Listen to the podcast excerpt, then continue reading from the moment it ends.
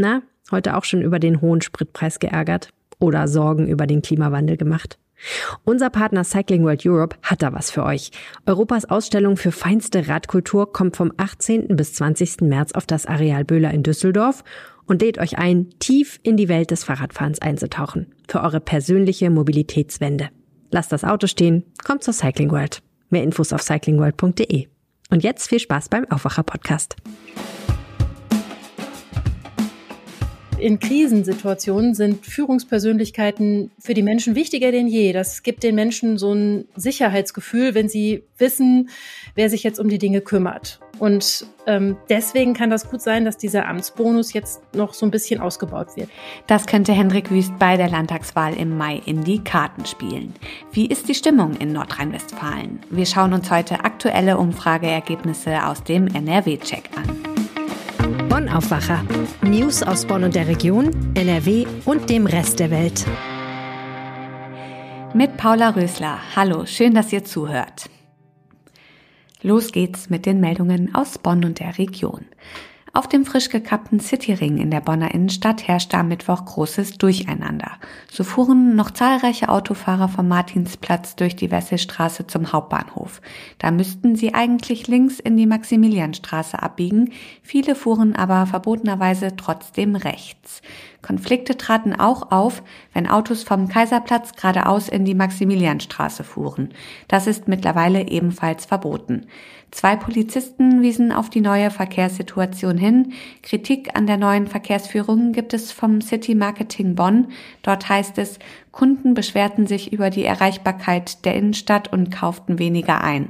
Kritik kommt auch vom Einzelhandelsverband Bonn-Rhein-Sieg-Euskirchen. Dort hofft man, dass die neue Verkehrsführung nicht dauerhaft bestehen bleibe. Die Telekom Baskets Bonn haben einen ukrainischen Nationalspieler verpflichtet. Alexander Lypovy kommt vom SC Prometi. Der Verein war Spitzenreiter in der ersten ukrainischen Liga bei Abbruch der Saison. Mittlerweile gibt es den Verein aus der Ostukraine nicht mehr. Der Bonner Basketballclub reagiert mit dem Engagement des 31-Jährigen vor der Partie gegen Medi Bayreuth am Freitagabend auf den Ausfall von Tyson Ward, dessen Knieverletzung sich doch als schwerwiegender herausgestellt gestellt hat. Weil auch noch Tim Hasbagen um Vertragsauflösung bat, war das ein weiteres Argument für zügiges Handeln. Bei einem Brand im Regenwaldhaus des Kölner Zoos am Dienstagabend sind mehr als 130 Tiere ums Leben gekommen. Dabei handele es sich um verschiedene Vögel, Fische und mehrere Flughunde, teilte der Zoo am Mittwoch mit. Einige der toten Tiere gehörten demnach zu sehr seltenen Arten aus dem Erhaltungszuchtprogramm. Menschen waren bei dem Brand nicht verletzt worden. Das Feuer sei in der Zwischendecke zum Untergeschoss ausgebrochen, wo mehrere Kabelkanäle verlaufen, teilte der Zoo unter Berufung auf Experten der Brandermittlung mit. Brandstiftung könne ausgeschlossen werden. Die Schadenshöhe sei noch unklar. Das Haus bleibt für Besucher zunächst geschlossen. Ansonsten hat der Zoo regulär geöffnet. Soweit die Meldungen aus Bonn und der Region. Noch zwei Monate sind es bis zur Landtagswahl im Mai. Wie ist die Stimmung im Land? Welche Themen beschäftigen die Menschen in NRW besonders und welche Partei liegt aktuell vorn? Das wollen wir uns jetzt mal genauer anschauen. Für den sogenannten NRW-Check hat das Meinungsforschungsinstitut Forsa Anfang März nämlich über 2000 Wahlberechtigte in NRW befragt. Und was dabei herausgekommen ist, weiß meine Kollegin Sina Zerfeld. Hi Sina. Hi. Wer hat denn aktuell die Nase vorn? Unser amtierender Ministerpräsident Hendrik Wüst oder sein Herausforderer, der SPD-Spitzenkandidat Thomas Kutschaty? Henrik Wüst hat die Nase vorn. Also wenn die Wählerinnen und Wähler sich direkt dafür entscheiden könnten, wen sie ins Amt wählen, dann würden 37 Prozent der Wählerinnen und Wähler im Moment Henrik Wüst wählen, der Umfrage zufolge. Ja, und sein Herausforderer, der SPD-Kandidat ähm, Thomas Kutschaty, der kommt auf 21 Prozent. Äh, Im Vergleich zur letzten Umfrage haben beide Kandidaten zugelegt. Also die letzte Umfrage war im Februar, aber Hendrik Wüst ist eben schneller. Du hast äh, darüber auch mit der Politikwissenschaftlerin Isabel Borucki von der Uni Siegen gesprochen. Ähm, wie schätzt sie die Zahlen ein? Hat Hendrik Wüst da einen Amtsbonus? Ja, so einen Amtsbonus gibt's eigentlich immer bei Menschen, die in Amt und Würden sind. Die haben immer einen Amtsbonus, die sind bekannter und ähm, haben mehr Möglichkeiten, ihre, ihre Erfolge auch in Szene zu setzen.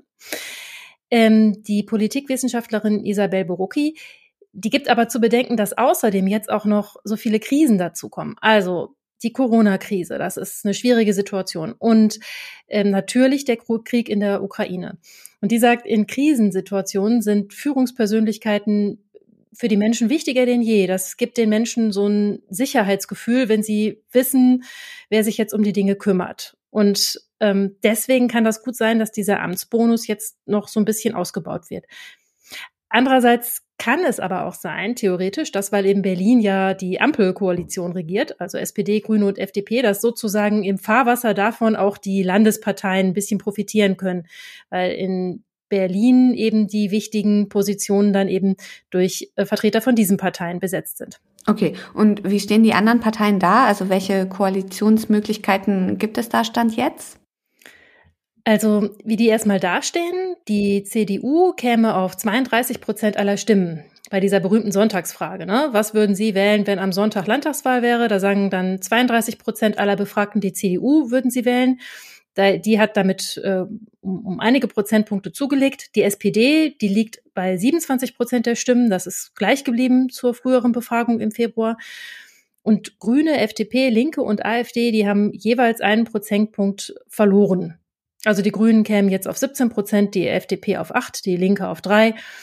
Ähm, und die AfD müsste jetzt um den Einzug in den Landtag bangen. Die ist jetzt ein Wackelkandidat bei 6 Prozent dieser Umfrage zufolge. Das heißt, dass die große Koalition natürlich möglich wäre, also SPD und CDU. Außerdem Schwarz-Grün, also CDU und Grüne könnten sich zusammentun.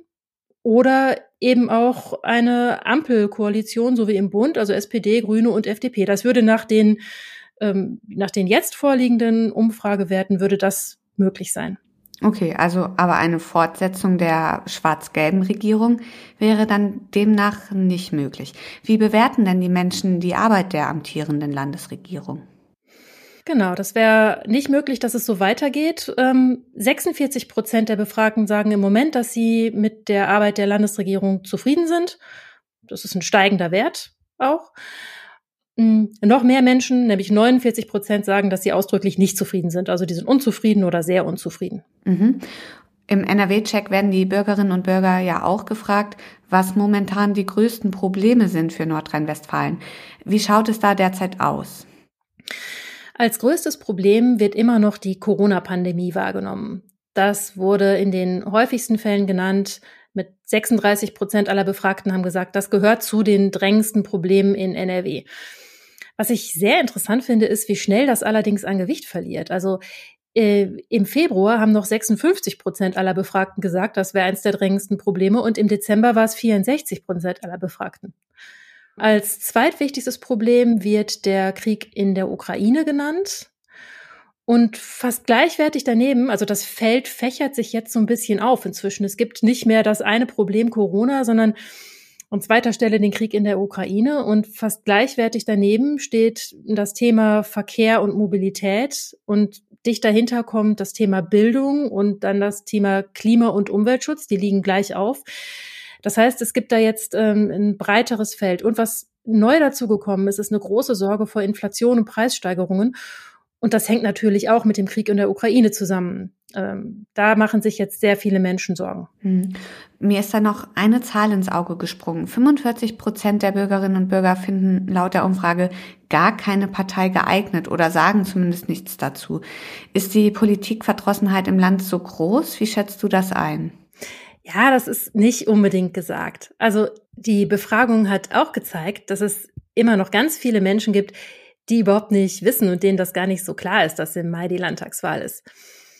Und die Politikwissenschaftlerin Isabel Borucki, die hat auch gesagt, na ja, also zum einen hat das eine gewisse Tradition, ähm, den Politikern zu misstrauen und Parteien nicht so viel zuzutrauen. Also sie findet das eigentlich nicht so dramatisch, solche Werte. Und sie sagt auch, ähm, dass das nicht unbedingt bedeuten muss, dass die Befragten alle Parteien jetzt für inkompetent halten. Also sagt, viele Leute sind auch einfach unentschlossen oder unsicher und wollen sich nicht festlegen.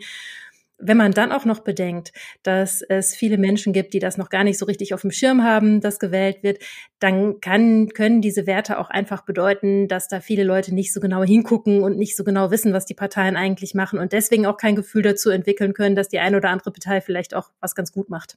Viele Menschen sind also noch unentschlossen. Es zeichnet sich aber auch ein Vorsprung der regierenden CDU ab. Wie die Menschen in NRW zwei Monate vor der Bundestagswahl ticken, das hat uns Sina Zerfeld berichtet. Danke dir, Sina. Sehr gerne. Der NRW-Check ist übrigens eine von mehreren Zeitungen in Auftrag gegebene Umfrage, unter anderem auch von der Rheinischen Post. Im April gibt es eine weitere Befragung, darüber werden wir natürlich auch wieder berichten. Falls ihr gestern im Stau gestanden habt, dann ist es vielleicht ein kleiner Trost, dass es noch viel schlimmer hätte sein können. Einige Lkw-Fahrer hatten vor, die Autobahnen 3 und 4 im Heumarer Dreieck bei Köln zu blockieren, und zwar komplett. Damit wollten sie gegen die hohen Spritpreise protestieren. Eine ziemlich gefährliche Aktion, die am Ende so auch nicht stattgefunden hat. Jörg Irsinghaus hat das Ganze den Tag über beobachtet. Jörg, was ist da passiert stattdessen?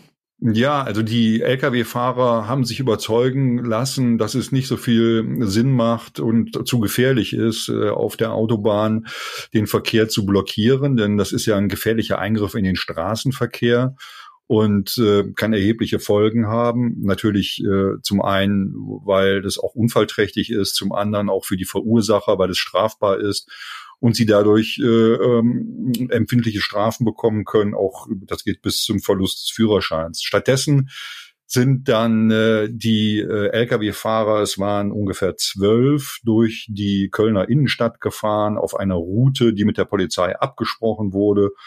Und äh, sie sind dann laut hupend halt durch die Stadt gefahren im Konvoi, um gegen die hohen Spritpreise zu demonstrieren. Du hast mit dem Initiator gesprochen. Was bezweckte er mit der Aktion? Das sollte eine Protestaktion sein, um darauf hinzuweisen, dass die äh, Spritpreise derzeit äh, einfach viel zu hoch sind, dass die halt nicht mehr wirtschaftlich arbeiten können, hat mir zumindest der Initiator der äh, ganzen Aktion, Gerd Fischer, ein Transportunternehmer aus Bergheim, erzählt. Und gesagt, das ist, das Limit ist halt überschritten und die Preise müssen wieder runter. Darauf sollte diese Aktion einfach aufmerksam machen. Was war dein Eindruck von Gerd Fischer? Ja, das ist natürlich am Telefon immer schwer zu sagen. Ich glaube schon, dass er sehr angefasst ist von der ganzen Problematik. Äh, aber ich kann das auch nicht überblicken, inwieweit er ähm, da die Gesamtzusammenhänge richtig bewertet. Er war auf jeden Fall sehr aufgebracht, äh, das muss man sagen. Mit seiner Meinung vertritt er nicht unbedingt seine gesamte Branche. Der Verband Spedition und Logistik NRW hat gestern die Aktion kritisiert und steht nicht hinter solchen Formen des Protests. Nee, ganz so gar nicht. Die sagen also, das äh, äh, verurteilen sie auf das Schärfste und distanzieren sich auch in aller Form davon. Äh, das ist halt nicht deren Stil einer politischen Auseinandersetzung. Man hat im Hintergrund schon längst Gespräche geführt mit den zuständigen Ministerien, will das auf dieser Ebene äh, alles regeln. Und äh, damit wird eine, eine ganze Branche in Verruf gebracht, äh, indem man halt äh, so einen schweren Eingriff in die Gesellschaft vornimmt und eine Autobahn blockiert. Also da sind die gar nicht amused und äh, haben auch gesagt, äh, der ist nicht äh, Mitglied äh, des Verbandes, ähm, dieser Herr Fischer. Und wenn er Mitglied des Verbandes wäre, dann würden sie ihn jetzt ausschließen. Jörg Irsinghaus aus dem NRW-Ressort über eine Protestaktion von Lkw-Fahrern gestern. Und auf diese Meldung möchten wir euch heute noch hinweisen. In Berlin kommen heute die Länderchefs zur Ministerpräsidentenkonferenz zusammen. Auch Bundeskanzler Olaf Scholz wird teilnehmen. Es soll laut Tagesordnung vor allem um die Folgen des Ukraine-Kriegs für Deutschland und die Corona-Pandemie gehen. Die Bundesregierung von SPD, Grünen und FDP ist heute 100 Tage im Amt. Bundeskanzler Olaf Scholz und seine 16 Minister und Ministerinnen sind am 8. Dezember vereidigt worden. Die Regierungsarbeit wird momentan von dem Krieg in der Ukraine geprägt. Und Frankreichs Präsident Emmanuel Macron stellt heute sein Wahlprogramm vor. Der 44-Jährige kandidiert für eine zweite Amtszeit. Die erste Runde der Präsidentschaftswahl ist am 10. April, die Stichwahl am 24. April. In den Umfragen liegt Macron bisher klar vorn. Zum Schluss noch das Wetter. Die Sonne legt heute eine Pause ein, es ist überwiegend bedeckt und zwischendurch kann es auch immer mal wieder regnen. Bis zu 13 Grad wird's warm. Das war der Aufwacher vom 17. März mit mir, Paula Rüßler. Danke fürs Zuhören und bis bald. Mehr Nachrichten aus Bonn und der Region gibt's jederzeit beim Generalanzeiger. Schaut vorbei auf ga.de.